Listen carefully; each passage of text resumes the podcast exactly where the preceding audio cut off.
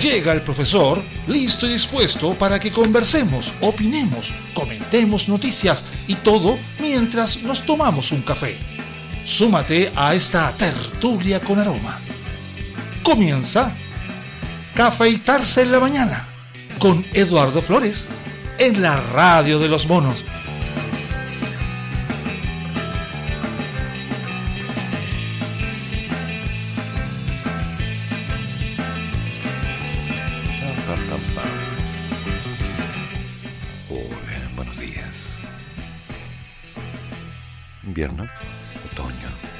Marzo se va. En fin, tenía que pasar. Me he dado cuenta que utilizo mucho la muletilla de en fin. mm, ah. Ya es tiempo de cambiar. Veamos qué pasó. Aquí estamos. Hay una noticia, más bien una crónica interesante que podríamos revisar, que me gustaría conversar con ustedes esta mañana de jueves 31 de marzo del 2022, donde van varias semanas de nuevo gobierno, donde estamos a la espera de una posible negativa de cualquier cosa, donde a veces amanecemos con la cara panzada para cualquier lado, cansados, aburridos, tomando café y sabiendo que no hay agua. En fin. Buscando alternativas.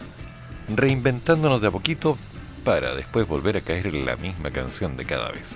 Pero a ver, ¿por qué estoy hablando esto? Porque hay una crónica que dice, ¿qué pasa con la violencia en Chile? Bueno, hay muchos tipos de violencia. Un 30% de las denuncias que se han presentado ante la Superintendencia de Educación corresponden a actos relacionados con la violencia escolar. En las últimas manifestaciones, los desórdenes han llamado la atención por esta agresividad. Por ejemplo, no solo se han enfrentado civiles con carabineros, sino que también en Estación Central se desató una pelea entre vendedores ambulantes y estudiantes que terminó con un escolar con riesgo vital. Además, un funcionario policial disparó ser atacado por una turba y ese balazo impactó en una joven que iba circulando por el sector. Mientras que en el día del joven compañero combatiente compañero, un grupo de encapuchados ingresó a un departamento residencial en Alameda, golpeando a quien lo habitaba y lanzando sus muebles por la ventana. Día a día las noticias informan de personas que, al ser víctimas de un acto delictual, dicen estar sorprendidas, no solo porque quienes las atacaron quisieron quitarles sus pertenencias, sino que a pesar de ellas entregarles todo, los antisociales le respondieron de forma violenta. Acoso y abuso. Acusan las universidades en el barrio República. Diez años de clase por allá. Y otras regiones del país. Y casi ningún chileno podría decir que no ha tenido o presenciado una discusión violenta mientras conduce un vehículo o viajan en el transporte público. Pero ¿qué está pasando con este fenómeno en Chile? ¿Qué nos ha llevado a actuar de esta forma? Distintas personalidades, en conversaciones con los medios, se dieron el tiempo de analizar el acontecer y, bueno, presentaron un diagnóstico. Y como yo no soy ningún especialista en el área, también voy a opinar. Total. El incremento de la violencia en nuestro país tiene sin duda varias causas. Hay algunas culturales, una falta del sentido trascendente y espiritual. Se ha perdido el sentido del respeto y autoridad al interior de la familia, como también en los establecimientos educacionales y en las diferentes formas de vida en la comunidad. Las redes sociales y la falta de individualidad y esa carencia de pausa y reflexión, lo que nos lleva a acciones de gran violencia. Se observa mucha frustración y problemas de salud mental en sectores varios del país, especialmente en la juventud. Y esto puede no ver posibilidades de crecimiento y desarrollo y de poder disfrutar de los beneficios de un mundo cada vez más globalizado. Se ve una generación que no está satisfecha con los logros alcanzados y que tiene incertidumbre y frustración por el futuro. Obviamente, en toda esta discusión de fondo se mezclan grupos violentistas, anárquicos, intelectuales que se aprovechan de este contexto para sus propios fines. Esto lo dijo el rector de la Universidad Católica, don Ignacio Sánchez. Muchas gracias. Este tema me inquieta profundamente desde que volví a vivir en Chile, lo que coincidió con la pandemia y el estallido social. En 20 años que estuve fuera, breves visitas en realidad no me permitieron llegar a ver y armar una idea de cómo el país estaba cambiando. Y abordado en columnas tales como la falta de identidad nacional clara, la arrogancia que ha marcado nuestra interacción internacional y el surgimiento de la xenofobia. Pero mirando hacia atrás, estos aspectos solo rajuñaban la superficie de un conflicto interno digno de un serio análisis psicológico. Ya. Chile arrastra una disociación entre su imagen externa del país responsable y el alumno aventajado de Latinoamérica como se le conoce en instancias internacionales y la falta de cuidado a nivel interno hacia su propia población. Ante graves problemas que requieren del rol público, llegamos tarde a intentar reparar el abandono. Los esfuerzos parecen caer en un saco roto. La angustia y la desesperanza mutaron en una ira y un desdén que no mainan. El mayor déficit en este escenario viene de los liderazgos políticos, sociales y culturales. Se necesita un esfuerzo mancomunado de todos los sectores y de todas las generaciones para generar una conversación sobre la violencia. Esto dice Pasárate, una abogada experta en Derecho Internacional. Después Mauricio Duque, Lisa Zenotti, Cristian Allendez, Agustín Esquela, Carmen Gloria Larenas, que es la directora del Teatro Municipal de Santiago, Marco Neto, Máximo Picalio, Camila Caram, Hugo Covarrubias, director de La Bestia, y Jimena Dávila, la cofundadora de Matrizica, junto a Humberto Maturana. Pero podría empezar a leer y leer y leer opciones o pedirle a la gente que dé las suyas. Así que me voy a tomar una libertad. Aprovechando una epifanía, es un buen momento. Todos cometemos errores. Todos. Todos decimos cosas que no deberíamos haber dicho creyendo que era lo correcto en el momento menos adecuado. Y después nos damos cuenta que no, estábamos superados. Grave, pero real. Cuando era niño me explicaron que no debía prometer nada si estaba alegre y no debía decidir nada si estaba triste o enojado. Y aprendí bien, pero no consideré que hoy día las cosas han cambiado. Llevamos dos años en pandemia. Algunos llevamos varios años más en desempleo. Que está muy viejo, que cogía, que tiene un problema en la espalda, que lo que sea. Siempre hay un problema. Hay otros que han buscado alternativas para intentar hacer algo. Familia, contexto, lo que sea. Y estos dos años nos han cobrado caro. Porque la inversión se ha hecho durante años. Frustraciones, cansancios, intentos,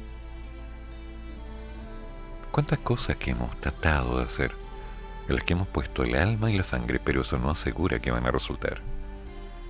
Entonces llega un instante en que finalmente estamos decidiendo enojados. Y estamos prometiendo alegres. Porque la presión ha sido demasiada. ¿Ves eso? Estoy viendo lo que pasa en las calles la necesidad de actuar en manada, sin sentido, sin razón, solo actuar. Una consecuencia de un proceso en el cual la gente mm, se libera. Y después se arrepiente. Es tarde.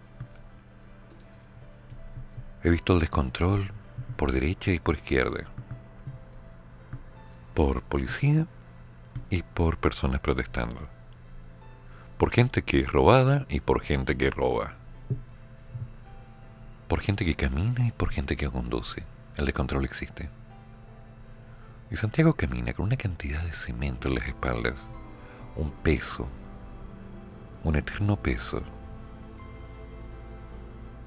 dado por la familia, las apariencias, la pertenencia, la imagen, el fracaso, el no logro, el simplemente seguir transitando, haciendo algo. Y la gente está cansada, la gente está frustrada, la gente tiene miedo un miedo que no puede controlar. Un miedo que lo obliga a seguir agachando la cabeza y seguir haciendo lo mismo, seguir aguantando que le digan cosas, seguir hasta que finalmente revienta. Y a veces revienta con los más cercanos, con los que tiene más confianza, o con el primero que se cruce. Y no es bueno pero real. Entonces cuando me pongo a leer estas opiniones y me hablan de un análisis psiquiátrico, yo digo, mm, ¿será necesario hacer una terapia? ¿O será necesario empezar a darnos cuenta de lo que nos está pasando? ¿Cuántos casos de violencia intrafamiliar hay? ¿Cuántos casos realmente descontrolados a lo largo del país? Donde no hay una violencia física agresiva, pero sí hay gestos, microgestos, lenguaje, tonos, palabras, de calificaciones que de alguna forma se van sumando para crear esta diferencia. Es mucho. Creo que algunos hemos aprendido a vivir solos. Y vivir en sociedad involucraría, entre comillas, volver a avanzarnos, eh, ponernos un bozal y salir a caminar. No aceptar el criterio de otros. E intentar que las cosas vuelvan a ser. La tolerancia. Aprender a ser tolerante. Aprender a entender que mm, todos pensamos distinto. Pero aunque lo sepamos y tengamos claro, la pregunta es, ¿qué pasa con la forma en la que hablamos? ¿Qué pasa con la forma en la que escuchamos? ¿Qué pasa con aquellos momentos que de alguna manera nos llevan a enfrentar y reaccionar? No lo sé. Puedo saber de física, de matemática, puedo saber de muchas cosas. Pero cuando estamos hablando del comportamiento humano, me temo que no tengo ni la menor idea de cuál es la realidad. Todos cambiamos. Mis vecinos, hasta altas horas de la noche gritando. Hace un tiempo esas cosas me enojaban. Ahora me dan una sensación de pena. Hay una pena. ¿Por qué? Porque dentro de sus rabias yo no estoy leyendo simplemente el descontento. Estoy reconociendo la frustración, el fracaso, el no haber podido encontrar una mejora. En muchos el haber salido de un país para llegar a otro bajo la esperanza de que todo iba a estar bien, una utopía. En otros promesas no cumplidas. Autopromesas. ¿Cómo le llaman? Si Carly tiene un nombre para eso. Las expectativas. veo a una amiga que hace poco me acabo de enterar perdió a su padre. Veo a un amigo que perdió su casa. Veo una familia que va a tener que pensar las cosas de una forma distinta porque de pronto, alguien perdió su trabajo y eso involucra que hay menos dinero en la casa. Una realidad. Veo un amigo que va a buscar trabajo desde ya porque se dio cuenta que donde está no puede seguir, porque no lo van a respaldar. Ni a él ni a nadie. Veo otros que están reclamando contra un gobierno porque no están de acuerdo con lo que está pasando. Veo a muchos exaltando las voces porque el quinto retiro no ha salido y ya no salió o no va a salir. Veo a muchos ahogados con deudas, recibiendo correos, según nuestros informes.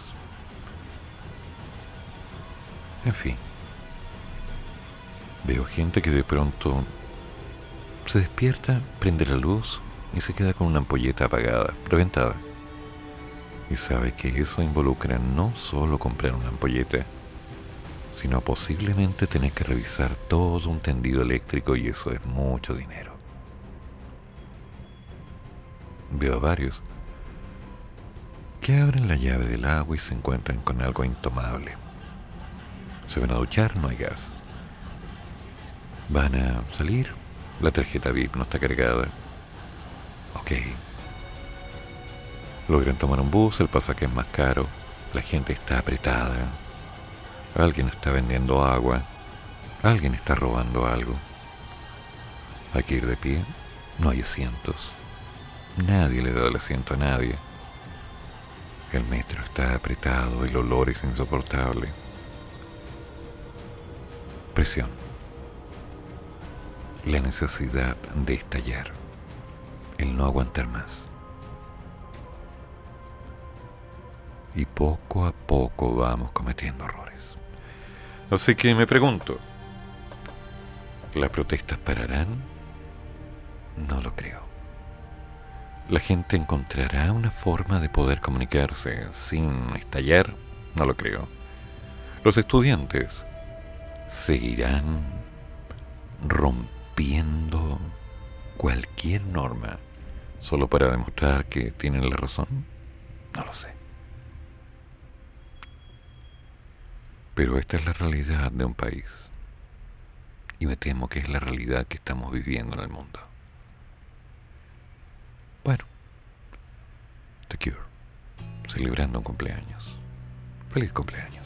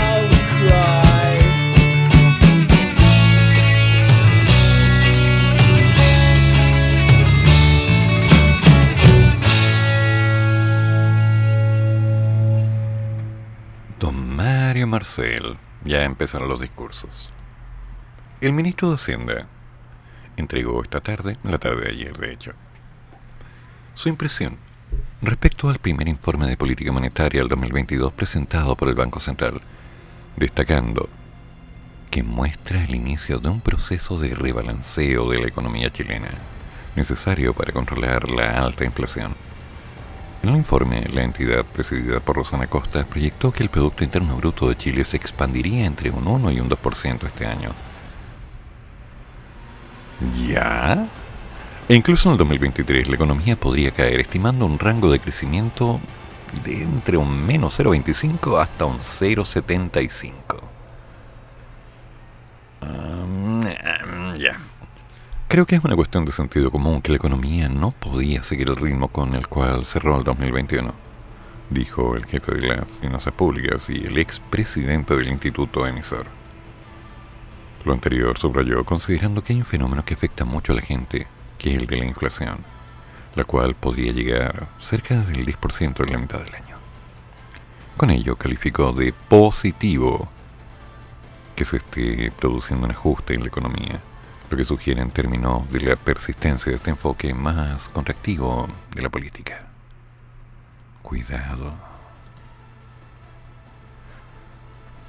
Pero, a ver, según expuesto al Banco Central, la alza de la tasa de la política monetaria de 150 puntos que se aplicó el día de ayer para fijarla en un 7% y no en un 7,5%, que era lo esperado, sería la última de estas dimensiones, previendo subidas menores en los siguientes meses. Dicho esto, se refirió a, en sus palabras, la amenaza que supone la aprobación de un nuevo retiro desde los fondos de pensión. Todos los que seguimos y tenemos responsabilidades respecto de la economía en Chile, tenemos mucho más que resquemor respecto a un quinto retiro. Mm, vamos a discutir eso. Estamos en un proceso en que la economía está dejando atrás un periodo de desequilibrio no era sostenible. Y lo que menos necesitamos en estos momentos es un shock sobre los mercados financieros, sobre las tasas de interés que desequilibren aún más la economía. En esa línea sostuvo que quizás lo más preocupante dentro del IPOM fueron las proyecciones en cuanto a inversión, lo cual caería en el 2022 y 2023. En esas circunstancias, enfrentarse a un escenario en el que, como producto de un retiro, las tasas de interés de mercado de largo plazo, con las cuales se financia la inversión, suban significativamente 2, 3 o 4 puntos porcentuales, sería asumir a la economía chilena en una situación crítica. Entonces, dejemos que la economía complete su rebalanceo. Trabajemos para que la inversión se pueda recuperar hacia finales de este año principios del próximo, para que estén pasando cosas en la economía que eviten que tengamos cifras cercanas a un 0% en términos de actividad en el 2023. Ese es el trabajo que todos nosotros tenemos que hacer y del cual con seguridad del Banco Central también va a contribuir, concluyó el titular de Hacienda. Pero aclaremos un poco esta mirada, porque la verdad estamos cansados de que digan las mismas palabras. Sería director. Se viene un cuarto retiro. La fuerza de la calle lo va a pedir. Y después pedirán un quinto, sexto y seguirán. Ayer estaba revisando los fondos de cuánto me quedaba. Sí, hay un pie interesante para una casa. Fueron años de trabajo. Así que ahí están. No ha subido casi nada después de los retiros anteriores. Casi nada. Tampoco he perdido tanto. Pero, cuando me pongo a pensar en lo que involucra un nuevo retiro, me doy cuenta que todo el mundo va a retirar. Que estamos en una situación de contracción económica, que estamos con un proceso de crisis hídrica en pleno invierno. Sí, estamos en otoño, pero para mí mirar por la ventana es reconocer que se fue el verano. Y que tal vez, tal vez en algún momento podría empezar a llover. Tal vez. Una utopía. Mirar por mi ventana significa mirar un negocio, donde los precios ya no son lo que eran. Mirar una esquina donde una señora está instalando unos cajones con algunas verduras. Las bolsas de papas son más pequeñas, las bolsas de limones también. Y los precios están subiendo. Estoy consciente de que un nuevo retiro involucra acceder a un capital para pagar deudas que van a nuevamente ser tomadas.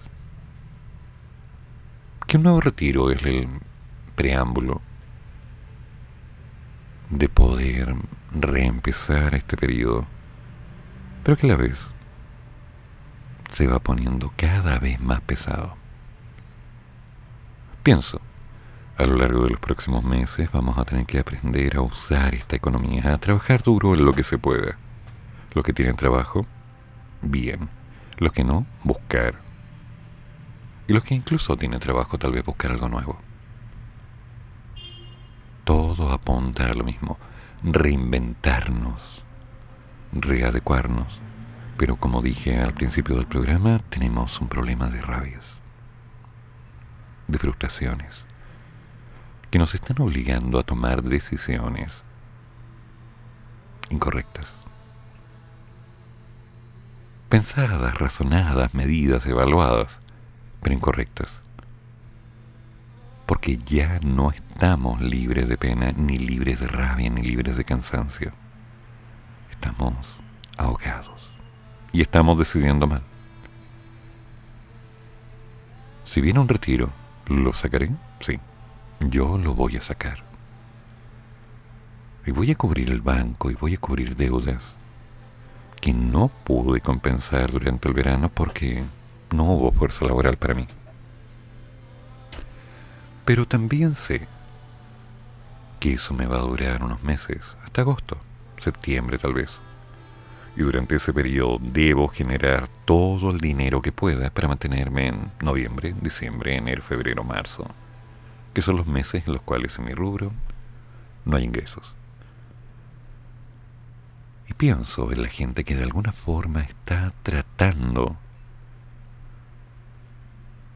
de sobrevivir porque la palabra no es vivir, sino sobrevivir. Gente que está hasta el cuello en deudas, en problemas. Y ellos tal vez no puedan hacer un retiro, porque ya no les queda nada por retirar. Y pienso, y pienso que los retiros no están afectando 100% a la inflación. No, los retiros están contribuyendo como uno de los factores, sí, porque hay más consumo, hay más demanda, la gente compra cosas que no necesite. Evalúen y ustedes me dirán si estoy equivocado. Hay mucha gente que no necesitaba sacar el dinero y lo sacó y se lo gastó. Total, no problema. Otros lo hicieron por miedo, para que no le fueran a robar su dinero, para que el Estado no hiciera un corralito y ahora todo este dinero es nuestro, ya no es suyo. Señores, aclaremos, el dinero de la AFP no es nuestro. Nunca lo fue. Va a ser nuestro, en teoría, y solo una parte cuando ya hemos jubilado. Y cuando eso ocurra, va a llegar en forma parcelada. Sí, esas eran las reglas del juego. No habían otras. Entonces, por favor, en vez de estar leyendo las mismas frases, sabiendo que esta economía está inestable, la cual ya sabemos, entendiendo que hay una serie de problemas que van a involucrar que los precios seguirán subiendo. Se le llama inflación.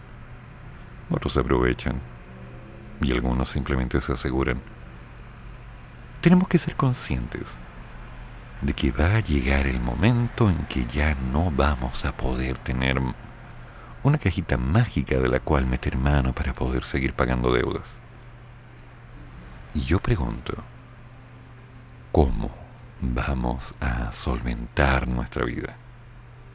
Santiago, cada día está más caro. Se viene un alza del IPC. Pronto. Un nuevo reajuste. Que a veces se compensa con el alza de los sueldos. A veces. Y a veces no. Recuerdo que los años que estuve trabajando en IP Chile, sí, un instituto, mi sueldo se mantuvo durante 10 años. Y claro, tenía cada año una mayor cantidad de horas de clase. Sin embargo, mientras yo iba trabajando, se podría decir que no me pagaban lo mismo, sino que cada año me pagaban menos. Cuando reclamé sobre ello, bueno, se dio una deliciosa despedida, de la cual no recuerdo que nadie me invitara a un café. Pero es parte del juego. Y entonces, ¿qué es lo que va a pasar ahora? Lo que va a pasar es que se viene un periodo en el cual vamos a tener que aprender que todo lo que hicimos nos deje una enseñanza.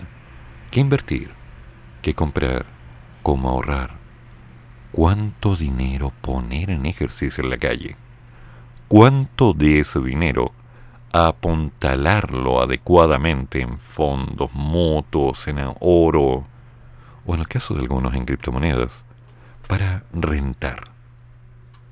¿Cuánto de ese dinero, de alguna manera, se va a tener que acomodar para que dentro de los siguientes días, meses o años nos permita tener un espacio nuevo? Se viene un retiro, tal vez del 100%. Cuando todo el mundo saque el 100%, ¿estarán los mismos precios? ¿Todos podrán comprarse una casa o un auto? ¿Todos podrán hacer una ampliación del hogar? Pensemos en ello. Pensémoslo en base a la realidad, a lo que hemos visto, a lo que hemos observado no a las promesas que nos digan los especialistas en economía, donde algunos son muy aterrizados y otros son solamente teoría. Apuntemos al contexto. El gobierno anterior estaba evitando los retiros, pero era por dañar al mundo, por dañarnos a nosotros, por guardarse el dinero para ellos, o era para evitar esto. ¿O era una mezcla de todo lo anterior? ¿Y el actual gobierno? ¿Qué está haciendo? ¿Algo similar? Mm, ¿Hay alguna diferencia? Sí, es un partido distinto, es otra tendencia política. Pero en esta en particular yo estoy viendo algo diferente. El anterior vi el IFE, que fue una cantidad de capital que se puso para ayudar a la gente, y lo agradecí. En esta, espero ver algún sistema de bonos o apoyos que nos permitan comprar las cosas más baratas, que nos permitan bajar los precios, que nos permitan estabilizar. Y para eso, antes de confiar en la sabiduría de quienes están decidiendo, sinceramente prefiero tomar un lápiz, un papel y empezar a proyectar lo que yo voy a hacer. Veamos cómo va. ¿Les parece? Y sigamos avanzando.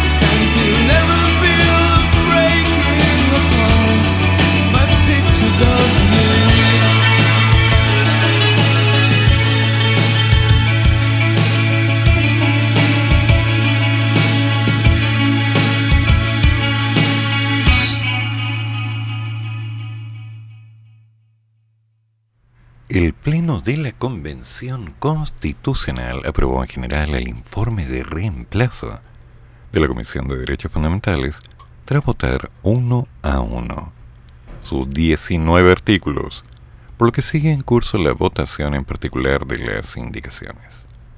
Hasta al menos la medianoche de este jueves, tal vez, los convencionales votarán inciso por inciso algunos de los artículos un proceso que comenzó con el artículo 18, el cual se refiere al derecho de propiedad, cuyo primer inciso ya fue visado en particular, por lo que va a texto constitucional. Dicho apartado señala que toda persona, natural o jurídica, tiene derecho de propiedad en todas sus especies y toda clase de bienes, salvo aquellos que la naturaleza ha hecho comunes a todas las personas, y los que la Constitución o la ley declaren inapropiables. En tanto, las propuestas de enmienda de los incisos segundo y tercero fueron descartadas definitivamente del borrador de la nueva Carta Fundamental, de manera que, por ejemplo, los títulos que habiliten la prestación de servicios públicos o la explotación, uso y aprovechamiento de bienes comunes no quedarán amparados por este derecho. Tampoco quedará plasmado en el texto el que el Estado tiene el dominio absoluto, exclusivo, inalienable e imprescindible de todas las minas comprometiéndose en estas las cobaderas, las arenas metalíferas, los salares, los depósitos de carbón y los hidrocarburos, entre otros. Por ejemplo, paradigmático es el derecho de la propiedad. Se resguarda, claro que sí, pero dejando a la mayoría circunstancial del momento la determinación del justo pago en caso de que te quiten tus bienes, tu casa, tus cosas. Es francamente ridículo lo que se ha expuesto. Mienten la gente descaradamente, mencionó Bastián Lavé. Nadie expropiará casas para pasarlas al Estado. Lo que se busca es expropiar con un fin común. Por ejemplo, para construir viviendas sociales de la misma manera es necesario expropiar la gran prioridad y sectores estratégicos hoy secuestrados por el gran empresariado nacional e internacional. ¿Ya? La sesión ha estado marcado también por la controversia en torno a las 163 indicaciones, renovadas principalmente por la derecha, que fueron presentadas en forma subsidiaria. Ello ha sido considerado por colectivos de izquierda como un acto de mala fe por parte del conservadurismo tendiente a extender artificialmente la audiencia. Finalmente, ante la petición de convencionales progresistas, la mesa directiva decidió que no serán aceptadas las indicaciones presentadas en forma subsidiaria, aunque desde la próxima sesión plenaria la mantención o el retiro de estas será decisión de quienes las presentaron o las renovaron. Prácticas como estas, de dilatar constantemente la discusión, las hemos vivido en la comisión y hoy se trasladan al Pleno. No quiero pedir a la mesa que resolvamos no poner en votación estas indicaciones subsidiarias, dijo Damaris Abarca del Frente Amplio.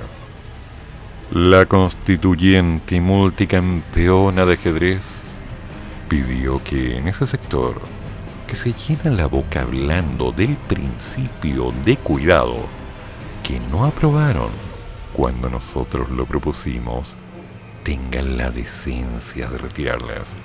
Y si no es así, que sea la mesa la que por fin las rechace. Nosotros vamos a hablar Vamos a denunciar, vamos a proponer normas e indicaciones. Vamos a hacer nuestro trabajo, aunque perdamos, aunque nos rechacen todo. Si ustedes creen que esto responde a un afán de trasnochar, no sé lo que estén pensando. El tema de los horarios es tema de ustedes, respondió Teresita Marinovich. Ay, ay, ay, se siguen agarrando. Las clásicas canciones de yo tengo la razón, tú estás equivocado, no me puedes hablar así, respétame, no te respeto, ¿quién eres tú? ¿Por qué no se dejan de hacer cosas de ese estilo y se ponen a construir, muchachos? Pero en todo caso, esto de la expropiación me preocupó. Claro que, que me pueden expropiar a mí, pero igual me preocupó. El mundo sigue girando. Veamos qué dice la Teresa Marinovich.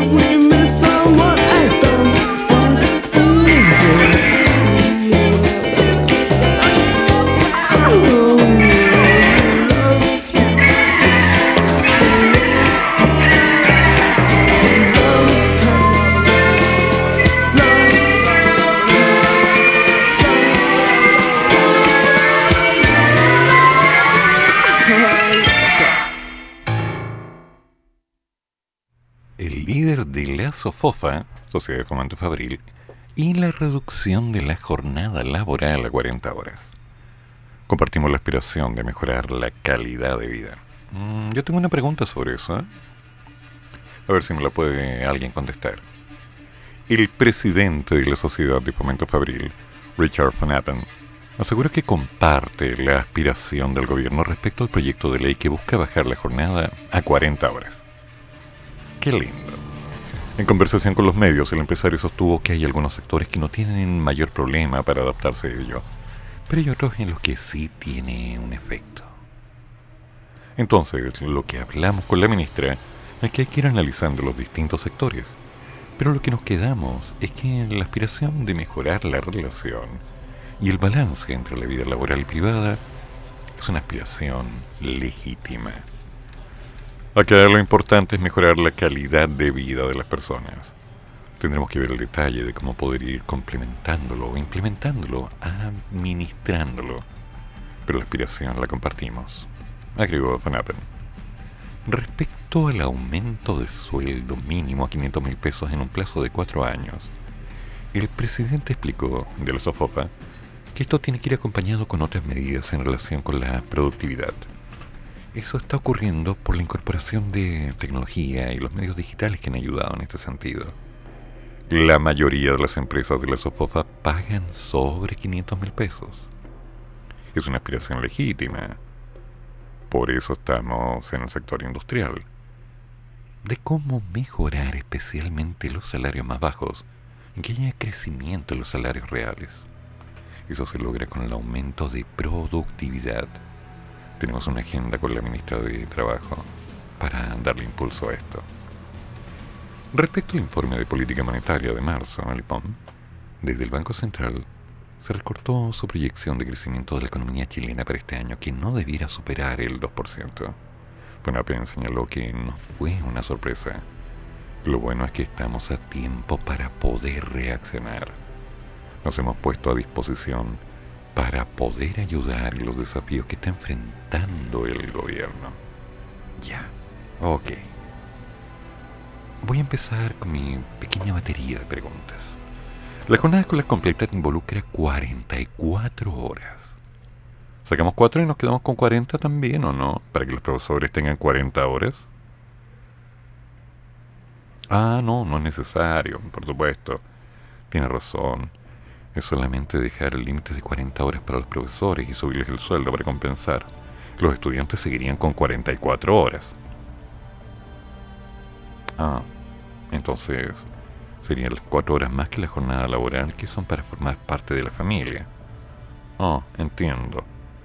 Eso involucra que sería menos tiempo para estar en familia, para los estudiantes. Y se necesita que los estudiantes estén en familia para compensar todo el daño de la pandemia con este tema de la violencia, ¿no? Ya. Así que podemos sacar cuatro horas de contenidos. ¿Qué van a sacar? ¿Matemática? ¿Lenguaje? Digo, ¿no? Pregunto. Ahora, esto de un sueldo mínimo, se habla de llegar a diciembre, diciembre de este año, a un sueldo mínimo de 400 mil pesos. Me preocupa y en cuatro años llegará a 500 mil pesos. Ahora, pregunta inocente. ¿Alguien me podría decir cómo se sentiría sabiendo que el sueldo mínimo en Chile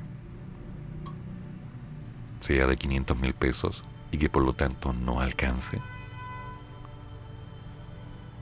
Preguntas sencillas preguntas que me hacen dar vueltas durante un rato las palabras y visualizar el contrasentido de algunas cosas. ¿Se trata de aumentar el nivel de capacidad de compra de la gente? ¿O se trata de disminuir los costos? Pensaba ayer, ¿qué puedo comprar con 10 pesos? Mm, ya, con 100 pesos. Mm, de nuevo. Ya, con 500 pesos. un agua mineral. Pequeña.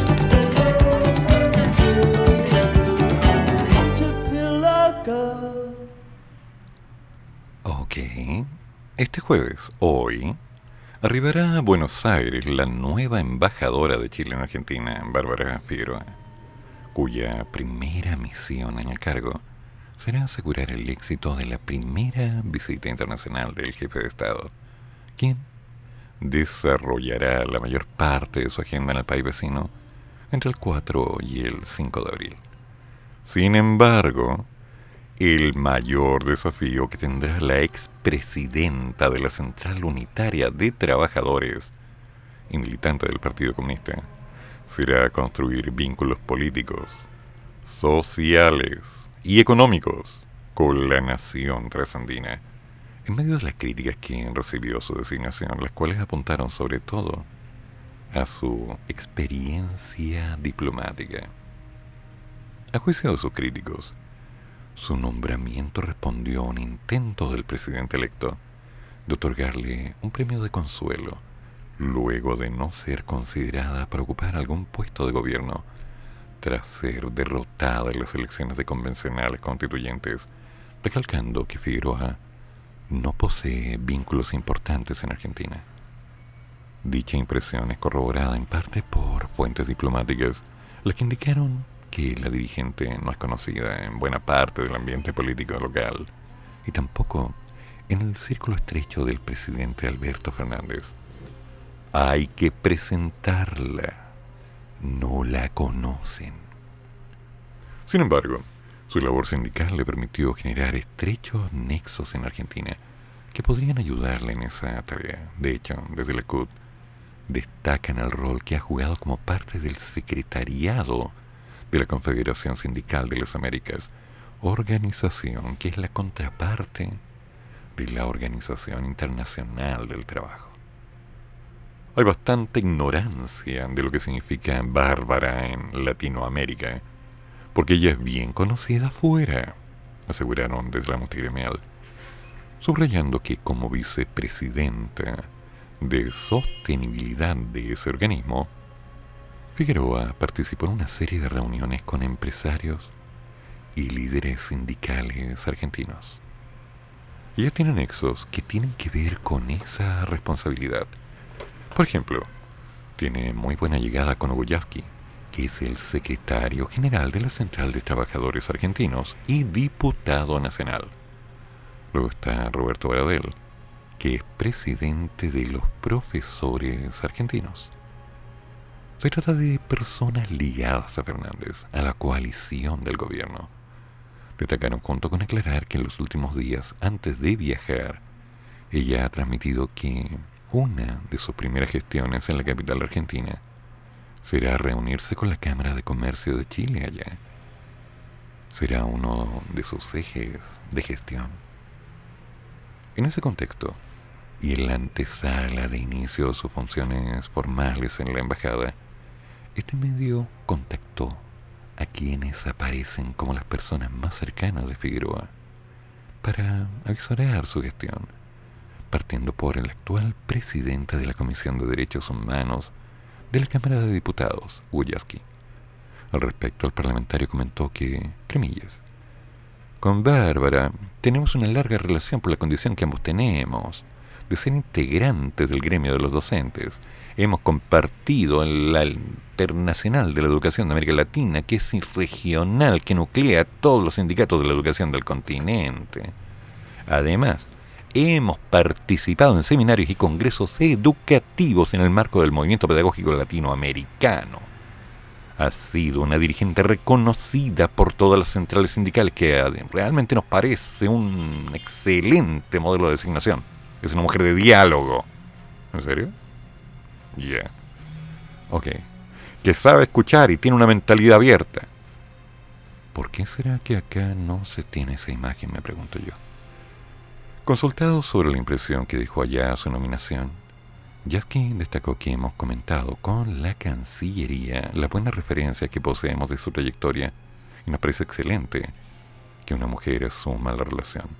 Ella ha venido a la Argentina a realizar actividades con el movimiento de mujeres y otras en el plano de la cultura. Ha tenido a través de la SCA relaciones con el sector empresarial local, organismos de derechos humanos, con la CEPAL y Sur, recalcó, junto con asegurar que las críticas a su designación y la difusión, bueno, de la difusión más bien de un video del 2016, en la que Figueroa aparece gritando en el Congreso que no han tenido mayor trascendencia. Mm. Ustedes saben que Argentina es un país donde vive el nivel de confrontación política más intenso. Pero que no tuvo repercusión, es algo normal para un país como el nuestro, aseguró en una mirada que también es compartida por Roberto Baradel, destacado dirigente gremial argentino en el mundo de la educación. A ella la conocemos desde hace varios años, de cuando era presidenta de la CUT. Actualmente comparto con ella es parte del ejecutivo de la SCA. Ha sido invitada en varias oportunidades a Argentina para diferentes jornadas que realizamos para que pudiera explayarse de Chile, la coyuntura y la situación latinoamericana. Baradel recalcó que en los últimos años Figueroa ha estrechado lazos a través de la Confederación Sindical de las Américas con el gobierno argentino en cuanto a lo que han hecho en la pandemia. Hemos tenido reuniones y un diálogo con el presidente Fernández. Ahora, sobre si ha hablado con ella tras la nominación, el líder respondió que mantuve una conversación informal con ella. La he felicitado telefónicamente y también la he saludado, junto a todo el movimiento sindical de América y de Europa también, porque ella ha construido una relación muy importante con varios países del mundo. Ella tiene contactos con el mundo académico, cultural y político de la Argentina. Tiene una mirada y un relacionamiento más amplio en el mundo sindical. Pero es un cuadro integral con una sólida formación. Y solo al escucharle hablar y reflexionar, uno se da cuenta de la capacidad que tiene. No sé si la última parte es una forma declarativa o es ironía pura. Pero cada cual tiene su propia mirada. ¿Qué pasó con la Bárbara? ¿Qué me dicen acá? Ah, claro.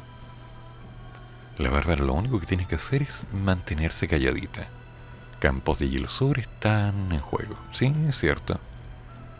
Si es atinada y aplicas bien el criterio, puedes hacer algo. Pero la idea de enviar a un embajador a quedarse callado no sé si tiene sentido.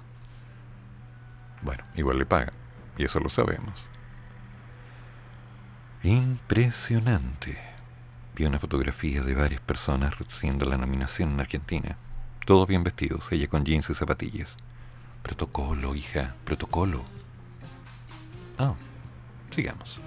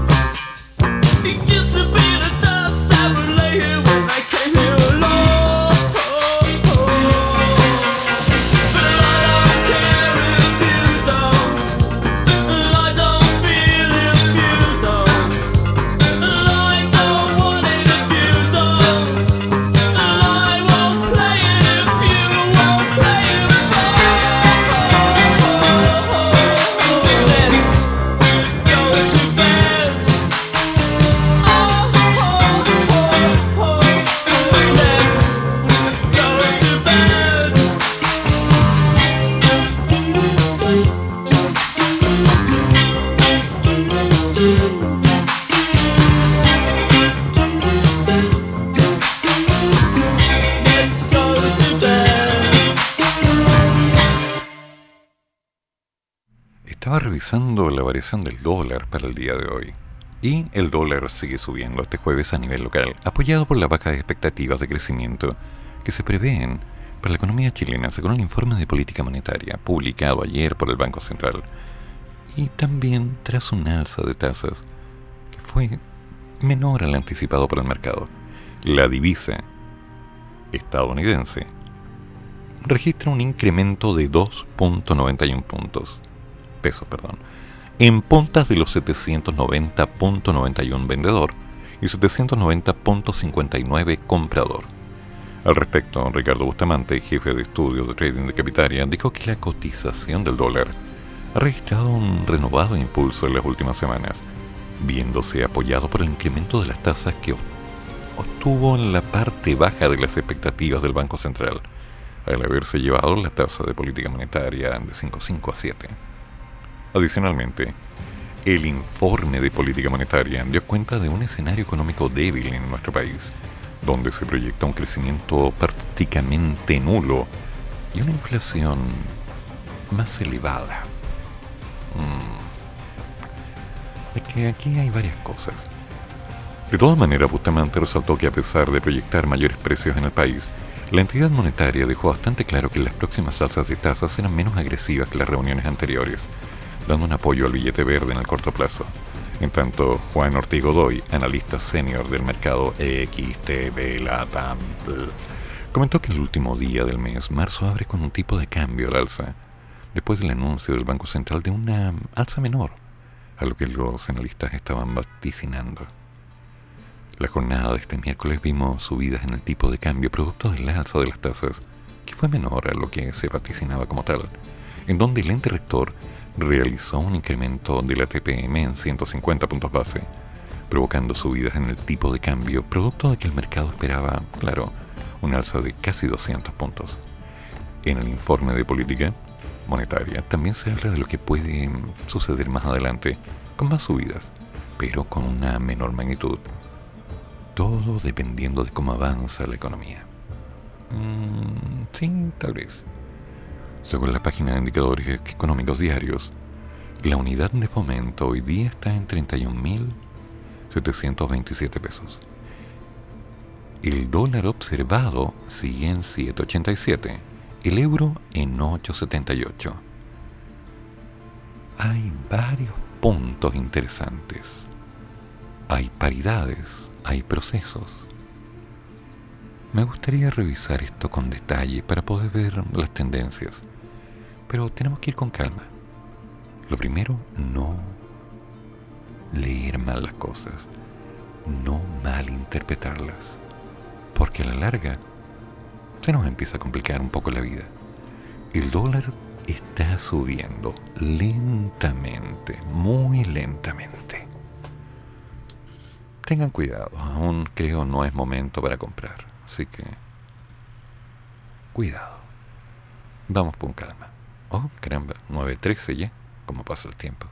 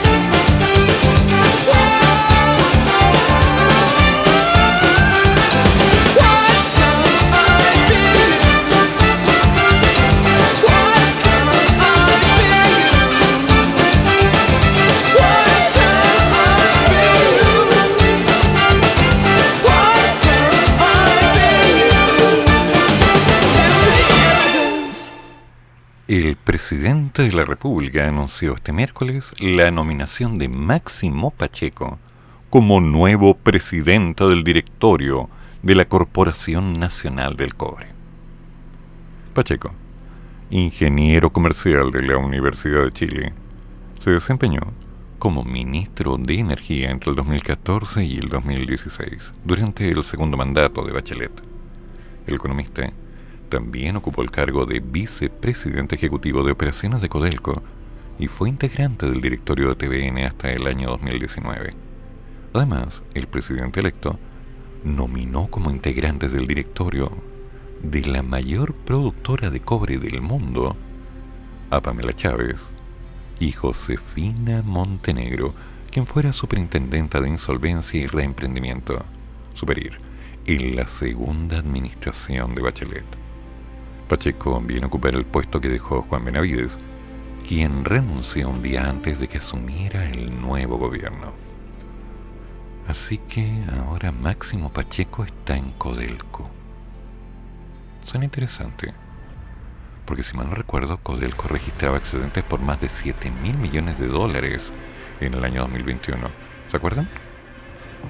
Y esto había sido el mayor resultado, mejor dicho, el mejor resultado en cuanto más de 10 años. Sí, eso es lo que estaba recordando. Sí, fue hace cosa de un mes que estábamos hablando de esto. Cuando se mencionaba que la producción del cobre fino fue del orden de las 1.600 toneladas, continuando los niveles del ciclo operacional registrado en el 2020, y que prácticamente habían llegado a 1.730 o algo así, toneladas métricas cúbicas de cobre fino. Mm. Codelco. ¿Cuántos cambios? ¿Cuántas cosas? Vamos a tener que ir viendo qué es lo que involucra y hacia dónde va. Pero por ahora vamos avanzando. Se vienen cambios. ¿Qué pasó con el litio? ¿Qué pasó con el precio del cobre? ¿Qué pasó con la exportación? ¿Qué pasó con esta batalla continua? Y no hemos hablado del Sinaloa. No hemos hablado acerca de lo que está pasando en el norte con la inmigración o en el sur con la Araucanía. ¿Se han dado cuenta que los medios no están mencionando eso? Vamos a ver. Ya es momento de empezar a investigar un poquito más. Sigamos.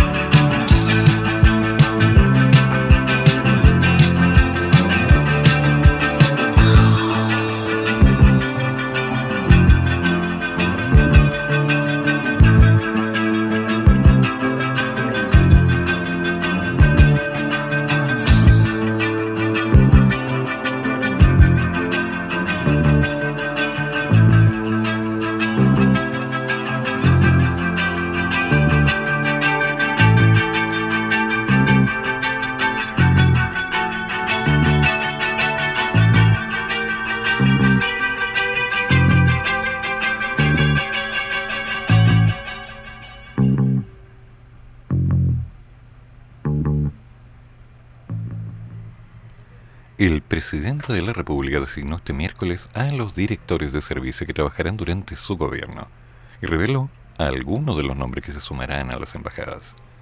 Sobre su primer punto, resalta el nombramiento de Víctor Torres en la Superintendencia de Salud, lo que marca el ingreso del primer militante de C en el Ejecutivo.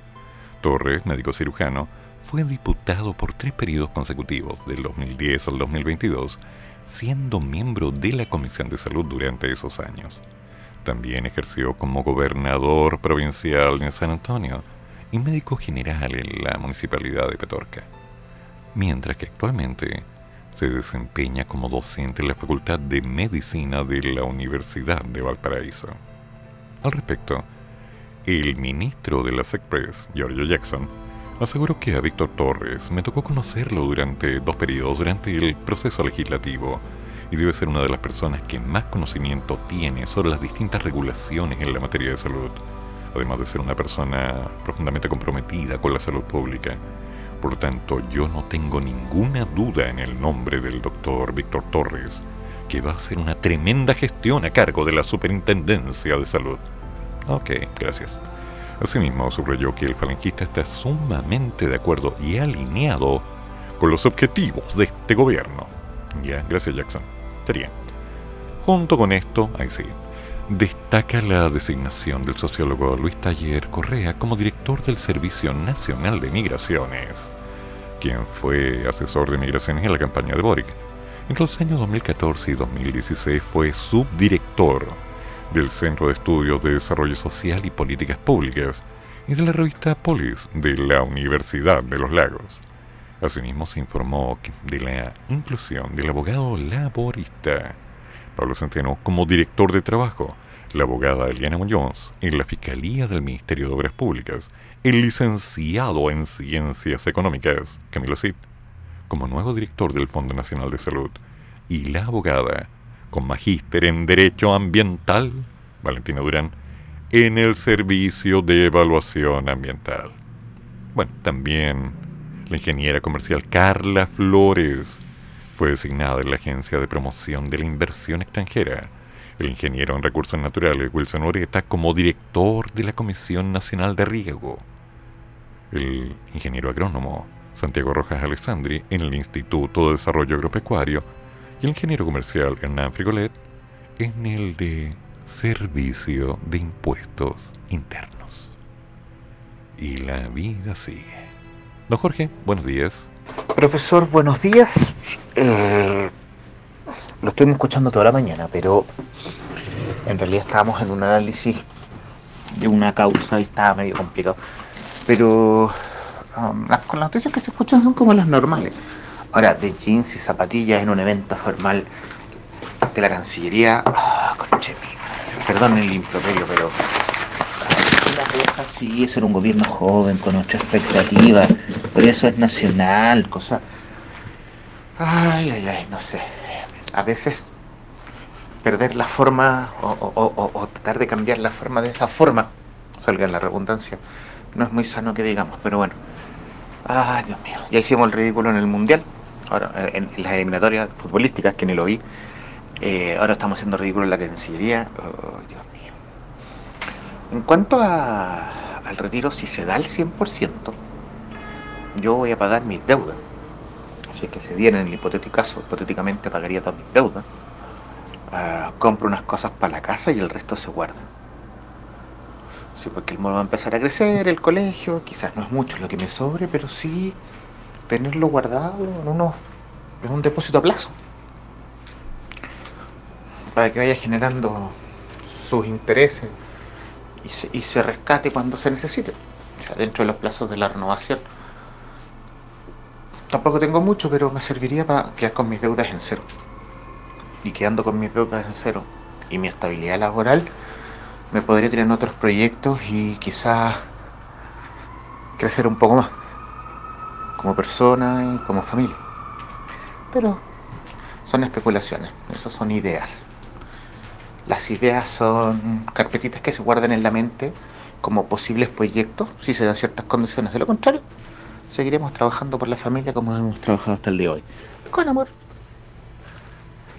con paciencia y, con toda la, la, genialidad del mundo. Siempre hay un rico, siempre cuando hay un rico café. Buen día, profesor. Gracias, amigo mío. Y sí, hagamos un poco de magia. Veremos qué pasa. Tal vez algunas cosas resulten, otras no, pero hay que tener paciencia. Y sí, tenemos que adaptarnos. Lo bueno es que está Alexander, esa bomba de energía que no siempre quiere conversar, pero que le da sentido a muchas cosas cada día. Bueno, vamos preparándonos, porque ya viene el Maña Mañando en la mañana en la radio de los monos, sin www.monosconavaja.cl. Hoy, atacando un tema interesante ¿Crees que debemos aún seguir usando las mascarillas? ¿Sientes que ya no? ¿Debería ser obligatorio? ¿Siguen aún las medidas sanitarias de la pandemia? Todo esto y más en Radio Mono con Navaja, por supuesto, desde la primera hora de la madrugada, o sea, a las nueve y media. Y después, ¿qué día es hoy? Hoy es jueves. Por lo tanto, hay varios cambios. Veamos. ¿Qué viene para hoy, para hoy, para hoy? Sí, hoy día es jueves, por lo tanto, a las 11.30 después del mañana mañando, viene el horóscopo de alma de bruja. Y a las 14 horas, me haces tanto bien. Con Patricia Luz, siempre hablando de un tema y de alguna opción. Atento al horóscopo, porque te trae mensajes interesantes respecto a ciertos detalles de la conducta que te podrían traer grandes satisfacciones o terribles decepciones. Ojo ahí. Así que, damas y caballeros, como siempre digo, atentos, hay que seguir y no lo olviden, todas las opiniones vertidas en este programa son de mi exclusiva responsabilidad y no representan necesariamente la opinión de la radio Mono con Navaja y evidentemente de todos quienes estamos allí. Todas estas palabras son mías y yo pongo el pecho a las balas. Así que preparen la punta en fuego porque yo voy a seguir. Cansado, un poquitín bajoneado tal vez, pero no por eso con menos ganas de hacer cosas. Así que vamos a la batalla, que hoy día será un buen día. Jueves 31 de marzo y la vida sigue. Maestro Telo, el barco es suyo. Así que hágase cargo y aquí vamos.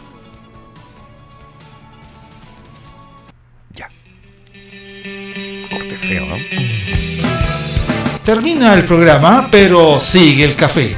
Y el profesor ya volverá para otra vez cafeitarse en la mañana, aquí, en la radio de los monos.